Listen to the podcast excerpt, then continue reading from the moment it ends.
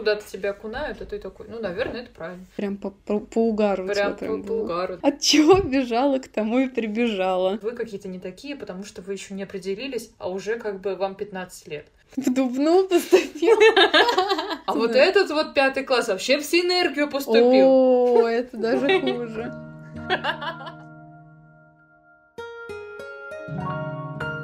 Всем привет! С вами подкаст «Настойка валерьяна». С вами Аня и Натали. А этот подкаст для тех, кто потерялся между зумерами и миллениалами, для тех, кто нас не понимает и кого не понимает.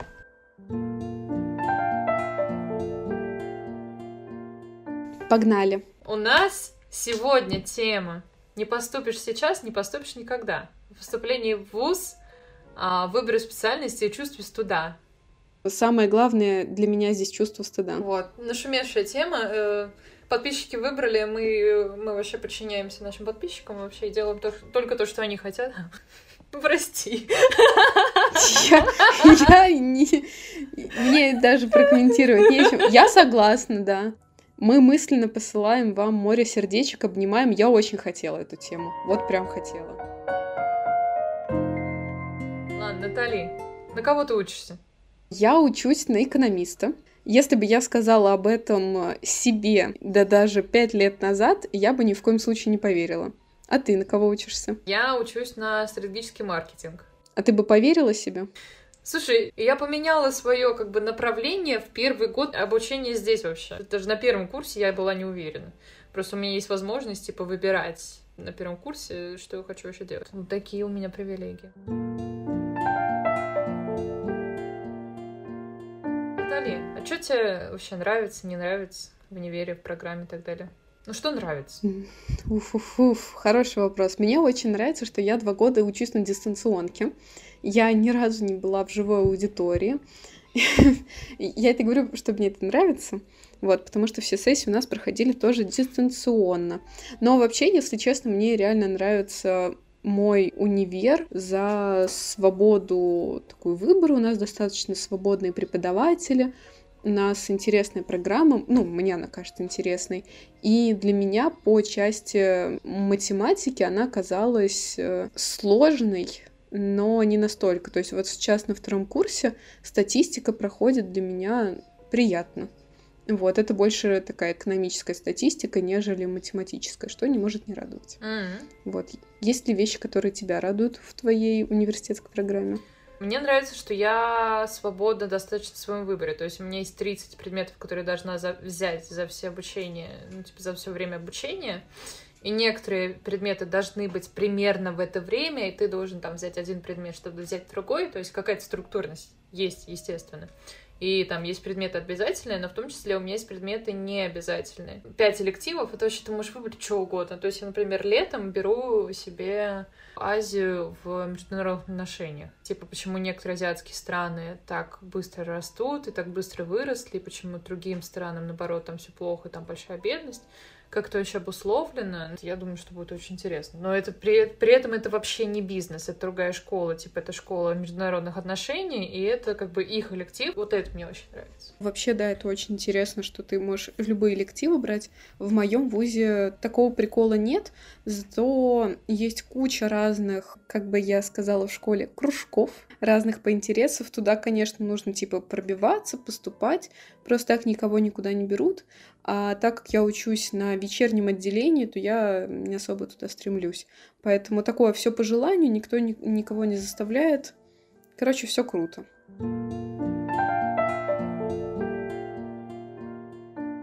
Мне иногда некомфортно, что у нас э, универ небольшой, то есть у нас всего сейчас э, где-то 600 студентов. Ну, это как бы звучит много, но на самом деле у нас это просто, ну, как бы одно здание, три этажа. Ну, кабинетов не очень много и так далее. Иногда, знаешь, не хватает буквально просто рук, чтобы какие-то инициативы там протащить и устроить, которые можно легко сделать ну, в большом универе с большим бюджетом. Но вот иногда раздражает, что вот, да, какие-то вот прям штуки, которые хочется сделать, организовать, просто буквально, буквально не хватает людей. и чтобы сделать это качественно и так далее, чтобы поднять бюджет.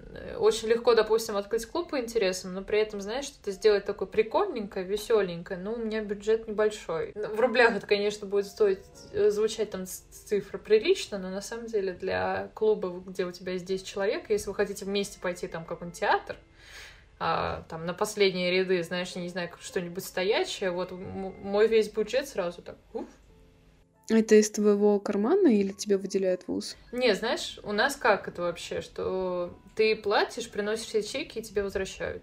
То есть, ну, как бы, по сути, да. И если ты а где-то с чеками у тебя что-то будет не так, что-то произойдет. Да.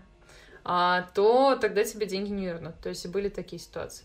Ну, там из разряда кто-то пиццу заказал, и там, знаешь, на пакете был чек висящий, этот чек не сохранили, и все, тебе сказали, типа, офиг. А, а как ты докажешь, что ты вообще заказывал, типа, в универ для своего этого, а не просто дом покушал? Ну, это такие какие-то мелочи, на самом деле. А, в Чехии еще проблема в том, что здесь сложно одобрить почему-то, знаешь, какие-то курсы, это насколько я это понимаю, у которых нету какой-то, знаешь, очень большой 20-летней там исследовательской базы. То есть из разряда у нас нету там digital marketing, ну, это вот самое нужное сейчас, да.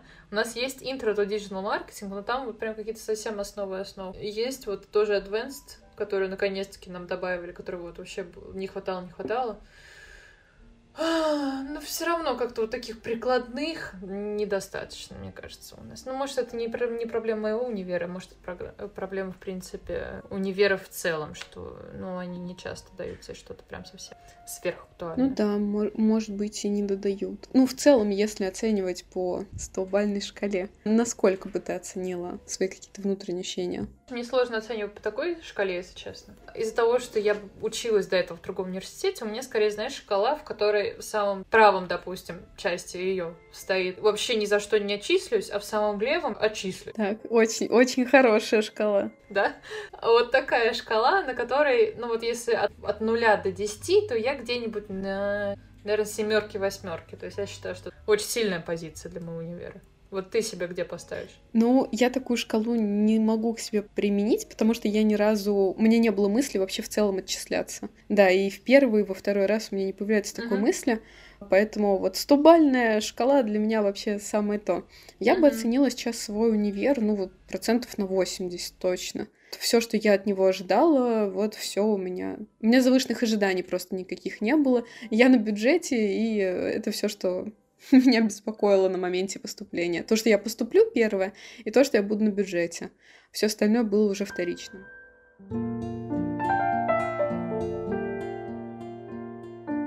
Попытка номер один. Чем мы думали? О, это так давно Ну, блин, у нас с тобой попытки немножко разные. Типа, я все-таки своей попытки вообще сбежала, сверкая пятками. Ты все-таки отмучилась. Вот что у тебя была за первая попытка? Ну, у меня не было шанса сбежать от этой попытки, если честно. Моя попытка была в колледже, когда я поступала, это был МГУДТ, Московский государственный университет технологий и дизайна. Я училась в колледже при нем, и поступала я туда, потому что искренне хотела учиться на художественной специальности поступила на дизайн. Я вообще готовилась к поступлению. Я начала ходить на курсы академического рисунка, готовилась к композиции. Ну, то есть это было вообще целенаправленное решение. И меня родители поддержали в этом, потому что это была э, платная история. В год, когда я поступала, э, отменили все бюджетные места для студентов, которые приезжают в Москву из Московской области. А поступить в Московский колледж э, мне из Подмосковья можно было только на платную, но так как я очень хотела, и, ну, вот я рассказала uh-huh. родителям, ну, да. у меня как бы план был то, что я поступаю uh-huh. в колледж для того, чтобы не сдавать ЕГЭ, вот, э, потому что я окончу колледж uh-huh. и без э, ЕГЭ смогу поступить на второй курс uh-huh. университета. Это было осознанное решение, которое я очень хотела, и в целом меня все поддержали. Uh-huh. Единственное, в школе меня не очень поддерживали, потому что после девятого класса у нас входили только прям отбитые. Да, либо у тебя уже должен был быть ребенок в 16 лет. Вот, и я была в числе тех людей, которые, ну, вроде с головой у меня было Ага. все в порядке, ребенку у меня не было в 16 лет, но я почему-то уходила. И учителей были вопросики. Ага. Может, ты все-таки его скрываешь? Поэтому от меня некоторые учителя мгновенно отк- отреклись. Кто-то меня до конца девятого класса Мгм. уговаривал остаться. Ну, а я очень не хотела сдавать ЕГЭ. Я с горем пополам э, ГИА сдала, и я просто не представляла вообще, каким стрессом для меня станет ЕГЭ. Поэтому я выбрала колледж, там несколько было на варианты. В целом, да, я поступила на момент поступления, я, к слову, была прям вне себя от радости. А у тебя вообще поступление, оно в, в какую сторону было? Насколько мне известно, оно такое не совсем осознанное было. Так это, обозвала меня тут. Явно не после А, девятого. вообще. Нет, ну, мой, мой случай уйти после девятого в шарагу, ну, это я уже имею право называть ее шарагой, потому что это моя шарага. Это было опрометчиво. Я сейчас это понимаю, но я бы и не осталась сдавать ЕГЭ. То есть я понимаю, если бы я вернулась в девятый класс, я бы все равно ушла в колледж.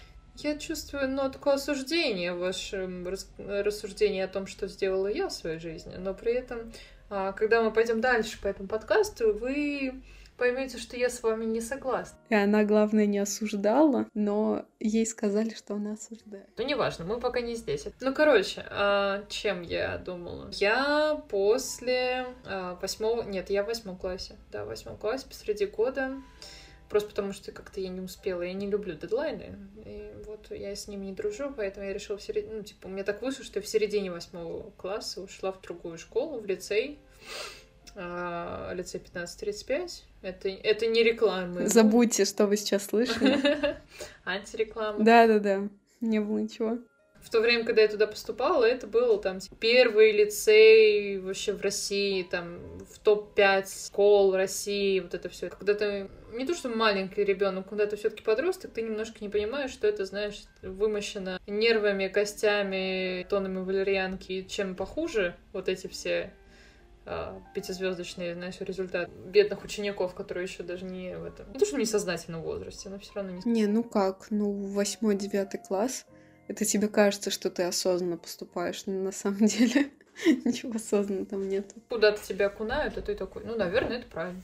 Да. Вообще у меня мама врач. Я всегда смотрела на свою маму, она такая вдохновленная, так много знает, так много всего понимает, что я думаю, блин, как классно. У меня как-то в голове сложилось, что я всегда, вот знаешь, представляла себя каким-нибудь врачом скорой помощи, фельдшером. Ну, когда человек прям падает, тебе надо вот резко что-то делать. Такое было романтизированное представление о том, как скорая работает, что вот именно вот в стру- в случаях такого, знаешь, резкого стресса мне всегда хорошо получается собраться, все расставить точки над «и», выставить приоритеты и так далее. А рутину я очень ненавижу. Вот, и я такая думала, ну вот, там, фельдшер. Потом начала так, знаешь, подрастать, начала слышать вот эти рассказы о том, что, типа, ну, фельдшеры в основном, знаешь, ездят к одиноким бабушкам, и там, когда сердобольная, там, какая-нибудь женщина вы- вызвала какому-нибудь пьяному мужику на остановке это, скорую, и они приезжают и снова такие, типа, ну, живой. А, что с ним сделать?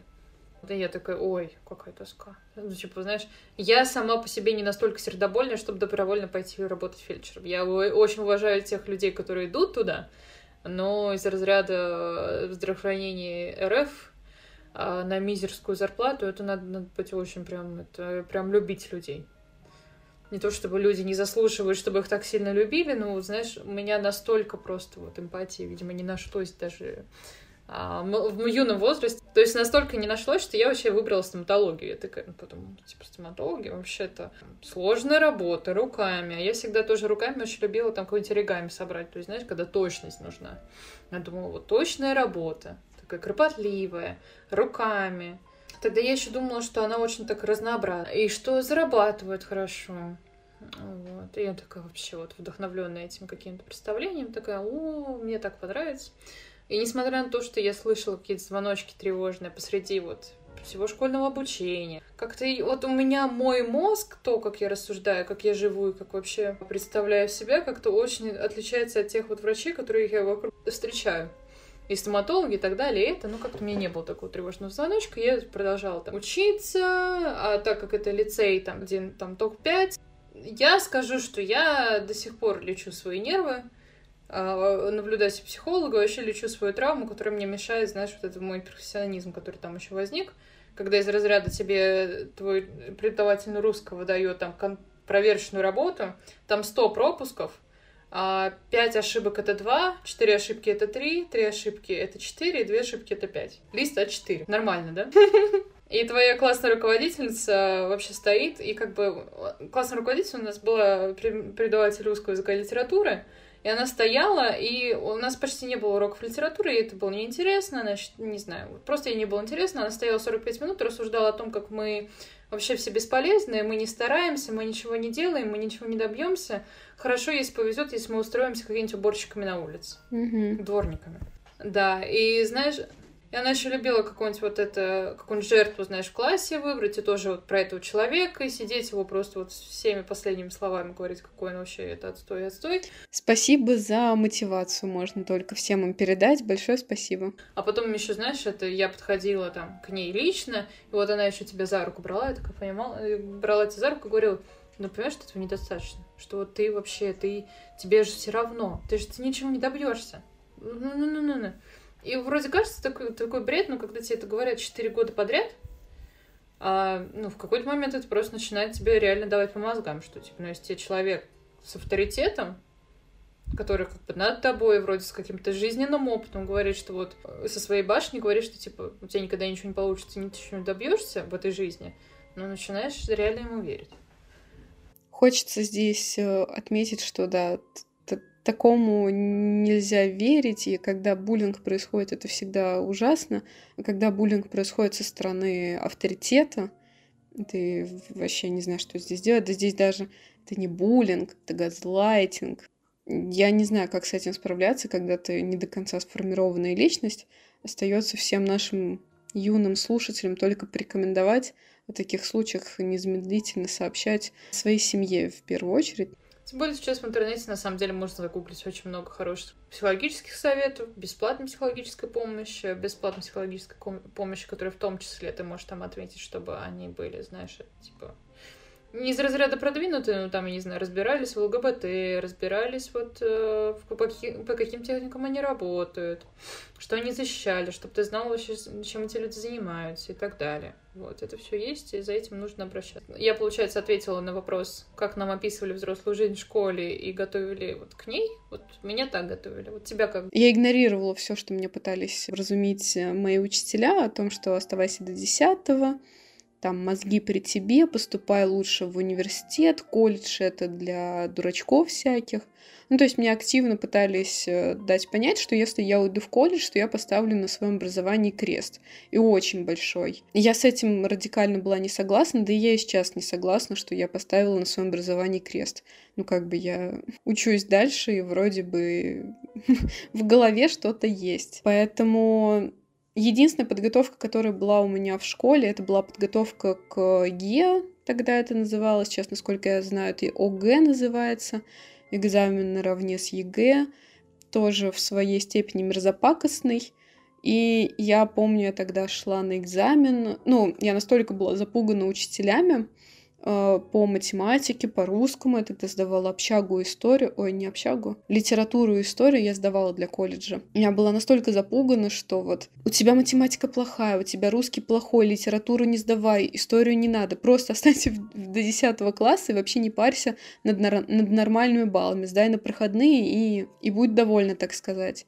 Что я прям помню, я составляла устные завещания, ну, то есть я прям понимала, что если я не сдам экзамен, э, сейчас будет э, триггер-ворнинг, э, что я прям суициднусь, я не выдержу вот этого стресса, когда ты уже настроился там, на свое светлое будущее, у тебя все будет хорошо, ты поступишь на ту специальность, которую хочешь, а если ты не сдашь экзамен, то на этом вот как раз будет тот самый крест. Я была настолько морально к этому не готова, находилась в таком такой фазе острого стресса, что, ну, я прям напрямую говорила и молодому человеку, и сестре, вот, я не выдержу. Все, это вот будет моей, моей последней точкой.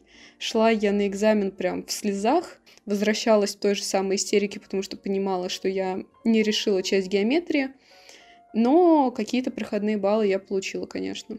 Поэтому, конечно, конечно, острый стресс — это всегда источник положительных эмоций.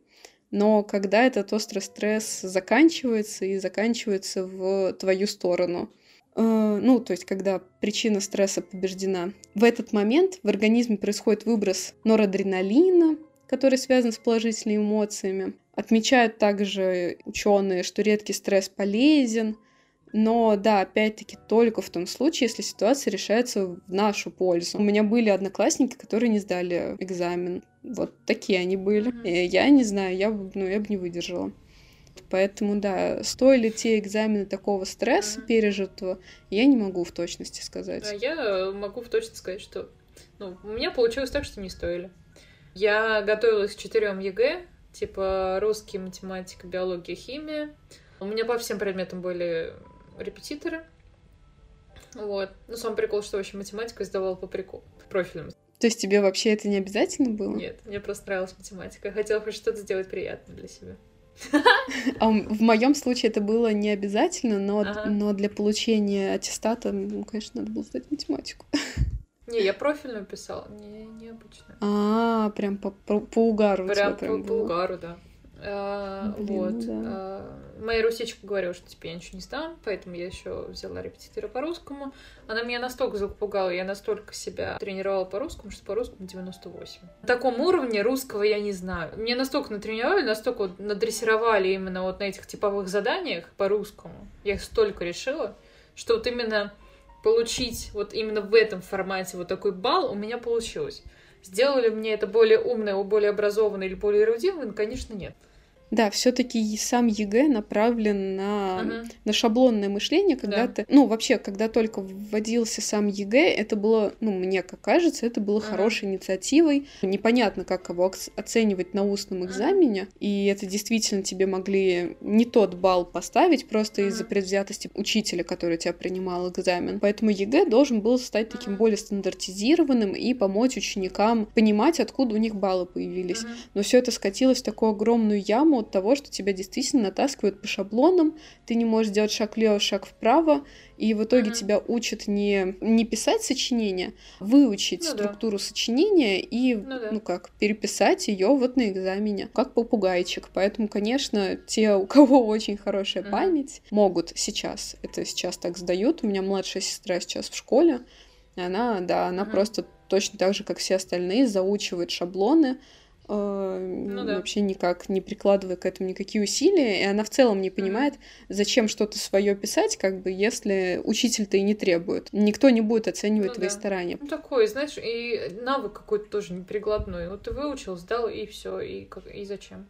Да. Я, знаешь, сначала была очень против вот этой самой идеи, когда мне мама, рассказывала, что она вот ко всем вузам, куда она хотела поступить, она вот готовилась к внутренним их экзаменам. Мне вот вообще эта идея как-то была отвратительна. Типа, представляешь, ты выбираешь список университетов и идешь и пять раз пишешь какую-нибудь биологию.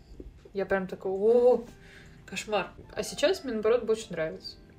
Потому что тогда универ может вообще сам придумывать, как вообще пускать людей. То есть мой универ вот здесь, где я учусь, я сдала IELTS, я написала мотивационное письмо, ответила на три вопроса, а, приложила свой аттестат и все. Решение было на основе мотивационного письма, почему я хочу здесь учиться, что я хочу добиться в жизни, и на основе интервью. То есть, например, мой университет так принимает людей. Мне теперь это больше нравится. Я теперь вот наоборот, я больше за того, чтобы каждый университет сам определял, что вообще он хочет от абитуриента. У меня такое же мнение. А, когда я была школьницей, вот в 16 лет, меня, да, меня очень пугала мысль, что мне при поступлении в колледж придется сдавать внутренние экзамены в каждом выбранном мной колледже. Здесь скорее пугает мысль тебя как школьника, просто вот суть, что uh-huh. тебе говорят экзамен. Ты настолько привык вот к, вот к этим контрольным рубежам, uh-huh. что от них э, зависит вообще как будто вся твоя жизнь. Uh-huh. Как будто если бы тебя настраивали на это по-другому, что тебя uh-huh. не хотят уничтожить yeah. этим экзаменом. Да, вообще никто из преподавателей не держит цели uh-huh. тебя завалить. Все хотят, наоборот, чтобы ты сдал да. его. Но то, что происходило uh-huh. в школе, в наших случаях, прямо противоположно говорила, как будто если ты не сдашь, то наоборот тебя отчислят, выгонят, да еще и с позором, Завалить. тебя еще и пристыдят да. за это. То есть, э, ну, в идеале это как должно происходить? Ты сдал контрольную, допустим, ты не прошел рубеж, uh-huh. ну, там, по баллам по каким-то. И ты видишь mm-hmm. такой, вот я не набрал, хочу сделать так, чтобы набрал в следующий раз. Я исправлю, сделаю лучше. Это же mm-hmm. твои знания. Они тебе нужны, а не кому-то еще. А получается, что да, ты видишь, что mm-hmm. вступительные экзамены нужно сдавать аж пять раз в разные пять мест. И ты же не поступишь по все эти пять мест. То есть четыре экзамена кажется, что ты mm-hmm. просто так где-то сдал, они даже не пригодились. Конечно, не хочется все это сдавать. И я когда поступала вот uh-huh. во второй раз уже на вечерку я поступала, а, я готовилась uh-huh. уже к ЕГЭ. От чего бежала, к тому и прибежала. Когда я заканчивала колледж, uh-huh. в этот год отменили льготы для студентов из колледжа. Uh-huh. Мне нужно было на общих условиях сдавать ЕГЭ и поступать uh-huh. не на второй курс университета на дизайн, а надо было, да, на первый курс поступать. Uh-huh. И, разумеется, уже у меня возник тогда большой вопрос, а действительно ли я хочу вообще поступать на дизайн и тратить на это силы. Прошло энное количество времени, я поступала уже на экономику и сдавала ЕГЭ. Uh-huh. ЕГЭ мне, как выяснилось, уже не пригодился, потому что это был 20 год, uh-huh. и снова разрешили студентам колледжа по вступительным экзаменам. Я такая, ну что так такое? То есть я сдала и ЕГЭ по трем uh-huh. предметам. Я по баллам ЕГЭ никуда не поступала. Я вступала, поступала по вступительным. То есть и ЕГЭ я сдала, и в каждый из пяти вуз я еще вступительные делала. О. Вот. В итоге, конечно, я поступила, и все хорошо, но мне больше понравились экзамены внутри вуза. Кошмар. Потому что, правда, ты можешь uh-huh. открыть, они прозрачные. Для меня это было каким-то шоком. Ну и, конечно, это было сюром тоже каким-то, mm-hmm. что я готовилась к ЕГЭ, сдала его и все равно по вступительным пошла. Очень хорошо, что я не поступила когда-то на первый курс в университет на дизайн. Не сдавала тогда на это ЕГЭ, потому что если бы я училась именно уже в университете на дизайн, я бы mm-hmm. об этом пожалела миллион раз, и, скорее всего, я бы повторила твой сценарий и избежала бы вообще, может быть, даже и в другой вуз, а может, просто ага. на другую специальность перевелась бы. Кошмар. Как тебе вообще описывать взрослую жизнь? И твои перспективы. Ну, если ты там не поступишь, не сдашь, ничего не сделаешь, вот, вот это Да. Все. Ага. Ну, классическая фраза «Кем ты станешь?» Родителям будет mm-hmm. стыдно за тебя. Да как mm-hmm. ты будешь э, потом по городу гулять? Ну, город у нас был маленький, поэтому такой фразой можно было козырять. У нас вообще в городе mm-hmm. есть университет, который считается позорным. Ну, то есть туда поступают Совсем. люди, которые прям... Угу но вообще ничего не добились в школе, да. И нас пугали даже скорее не тем, что ты дворником станешь, а тем, что пойдешь в Дубну ага. учиться. И я боялась этого. Просто, что мне реально придется туда ага. поступать. Короче, страхов было миллионы.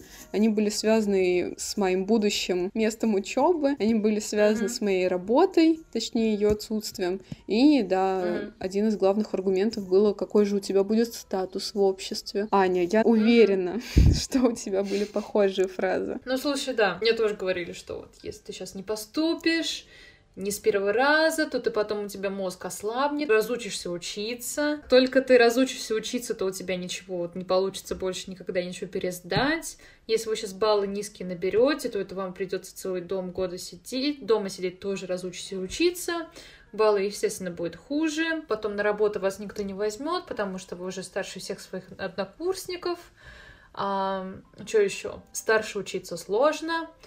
А, подожди, какой еще бред я слышу? а, да-да-да, на работу потом тебя не возьмут, потому что ты не сразу поступил, и все будут считать, что ты тупой. А, какой-нибудь не такой, вообще с тобой что-то не так. Это какой-то уходящий поезд, который вот обязательно надо успеть впрыгнуть. Он вот как бы, он один раз отходит от платформы, и все, он больше не вернется. И все должны вот просто вот... А там, знаешь, там вот этот поезд, в котором есть а, первый класс, допустим, там второй, знаешь, еще вот это необычный поезд, у него есть там третий, четвертый, пятый, то есть вот все бегут, он уже отходит от платформы, и ты вот знаешь, куда успеешь. Типа самые подготовленные, кто самые первые приехал на платформу, они забегают в первый класс, знаешь. Они будут в вагоне-ресторане, между прочим. Да, они будут в лучших, вот я не знаю, на лучших профессиях, потому что они заранее готовились, они с пяти лет знали, что они хотят, я не знаю, быть космонавтами. И они всю жизнь стремились вот этому. И вот как бы слава богу, что они вот вовремя поняли, а вот вы какие-то не такие, потому что вы еще не определились, а уже как бы вам 15 лет. Как тяжело в 15 лет жить. Потом э, за вот этими самыми отличниками бегут, вы знаешь, такие средненькие, которые, ну, типа, слава богу, хотя бы к восьмому классу поняли, что они хотят. Знаешь, такие уже, вот не звездочки, конечно, но тоже норм, второй класс. А дальше уже вот это, знаешь, те, которыми, типа, вот, а он поступил в какой-то вот, типа, в Дубну поступил. В Дубну поступил? А звучит-то как, да? Само название вуза. Не хочется А вот этот вот пятый класс вообще в синергию поступил. О, это даже хуже. И вот это прям реально, как будто, знаешь, это какой-то поезд, который типа, так, ну если не в первый, не в второй, не в третий, не в четвертый, хотя бы в шестой класс забеги. Ну если ты будешь без образования, то вообще капздец. Натали, а что говорят тебе знакомые сейчас, когда видят, где ты сейчас и что ты делаешь? На самом-то деле, я сейчас работаю в совершенно новом коллективе, где люди 40 плюс. И для них в целом я и выгляжу как молоденькая девочка. Ну, не, вообще не возникает даже вопроса, uh-huh. почему я в свои годы учусь на втором курсе. Нету такого вопроса. Uh-huh. Мои родители ну, в большей степени рада. Uh-huh. Но да, и есть э, такие моменты, когда uh-huh. мне говорят, а зачем ты uh-huh. учишься? Ну, то есть э, не до конца пришло понимание, uh-huh. что я это делаю для себя. Как будто у них э, есть uh-huh. какое-то вот очень завышенное ожидание, у них были какие-то завышенные требования, причем не uh-huh. ко мне даже, а вот самим к себе. Они когда-то не смогли его удовлетворить, и они переносят это на меня, uh-huh. типа, ну вот. А знакомые друзья, что еще об этом думают? Ну, типа, знакомые там уже выпустились, которые, которые уже в магистратуре разговоры. Ну, кстати, у меня сейчас все знакомые друзья, которые вот слышат мою историю о том, что я дала себе два года отдохнуть, просто восхищение. А, и каждый говорит о том, что он бы сам очень хотел сделать этот перерыв, уйти сейчас из магистратуры, люди, которые в магистратуре сейчас учатся, и там подумать или вообще не поступать туда. Кто-то говорит, что он бы с удовольствием сменил специальность, а на мой встречный вопрос, почему ты так не делаешь, ну вот говорят, что да, а как это сделать? Ну это же стыдно, просто взять и уйти. Стыд очень негативно влияет на самооценку. Тебе очень mm. тяжело ментально справиться с тем, что вот ты будешь какой-то не такой. Стыдиться это вот... Это же про разочарование mm-hmm. вообще в самом себе. Это про что-то очень личное, это не про вину ты не чувствуешь вину за то, что ты uh-huh. как будто отказываешься от всего прошлого опыта. Uh-huh. Ты испытываешь прям такой очень, очень неприятные эмоции. И никто не хочет их испытывать, никто не хочет думать о том, что там 10-11 лет в школе как будто прошли зря, как будто ты разочаровал всех вокруг. Uh-huh. Многим моим знакомым тоже хотелось бы сделать перерыв, но они не могут себе этого позволить. Они не могут себе позволить это финансово, или они вот не могут, потому что вот, вот эти наши установки, которые нам прерывали, что это стыдно, что это стрёмно, что ты не такой. Это сто процентов про угу. моральную составляющую. Ну, у девушек, к сожалению, здесь мне придется разделить uh девушек и парней, потому что на парней чаще всего uh давит военкомат. И если ты просто не учишься дальше, это значит, что ты uh уходишь в армию. Но со стороны девушек это, да, это моральная составляющая, поэтому с какой-то стороны ну, нам да. с тобой было проще ну, да. сделать два года перерыв, потому что кроме чувства стыда на нас ничего не давило сверху. Я тоже слышу, вы знаешь, особенно те, кто начали работать и поняли, вот, ну, что особенно если они выбрали какую-то профессию такую, такую прям это всеми одобряемую, что ну как-то им скучно им странно, ну, знаешь, они не чувствуют какой-то цели в жизни. Ну, что они просыпаются, а вот зачем я это делаю, а зачем я вообще живу? А зачем, ну, типа, вот какого-то морального удовлетворения в этом нет. При этом работа настолько, знаешь, э, занимает много времени, что ты как будто бы вот едва есть время заниматься чем-то еще. Вообще сегодня мало кто работает по специальности. Ну, это так, к слову а сфера деятельности тем более может меняться вообще несколько раз за жизнь. Ты сегодня можешь работать бариста, завтра можешь работать программистом, послезавтра флористом иди работай, кто тебя остановит. Можешь делать все, что хочешь. И вот этот э, устоявшийся паттерн, который нам передают из поколения в поколение, что хорошо иметь надежную профессию. Вот одну и на всю жизнь. Потому что ты однажды это изучил, и все, и ты в этом сразу специалист Это очень зловредный паттерн, который мешает развиваться. У нас сейчас такое общество, когда вся информация доступна тебе, ну, только в случае, если ты не врач, ну, на самом деле. Тебе не нужно запоминать все, что тебе дают в ВУЗе. Тебе главное научиться это применять. Поэтому, uh-huh. да, специальность можно менять. Да, сегодня ты отучился. Uh-huh. Не знаю, в моем случае там, да, на экономиста я отучилась сегодня. Через 4 года все, никому они не нужны. Но это же не значит, что я как э, там, работник не буду востребована. Нет, я возьму да переучусь. Просто для многих даже вуз это не про специальность, вот типа один раз на всю жизнь, а это скорее про я сейчас учусь, и потом мне никогда в жизни это не понадобится. На самом деле это не так, ты будешь всю жизнь учиться.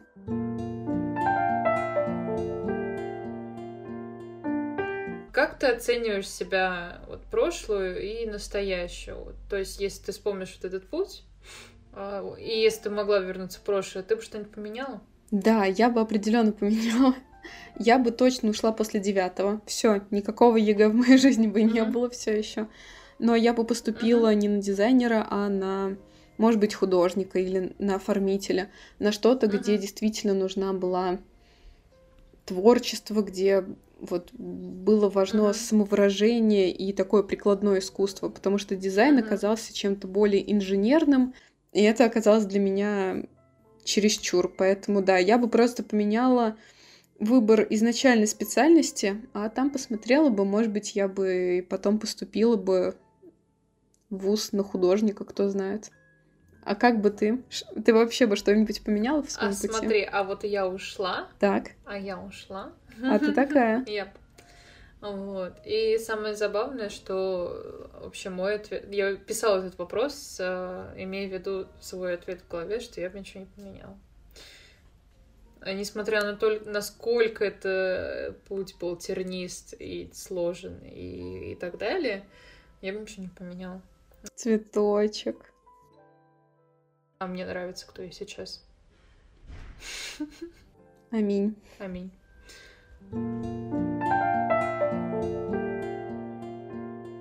Да, мы в телеграм-канале делали опрос, и абсолютно все люди отреагировали по-разному. Я ожидала увидеть только рыдающие смайлики. Ага. Но, на мое удивление, и есть и радость, и, и слезы, и какой-то взрыв башки полнейший. Вообще весь спектр эмоций. Это, это целиком uh-huh. ситуация описывает действительно поступление, когда ты от полного восторга переходишь полному ужасу и тотальному... Блеву. Ага. да, полному сблеву. И оно как раз в этом порядке там идет. С блевом все и заканчивается. Ну и на этом начинается действительно обучение уже. Угу.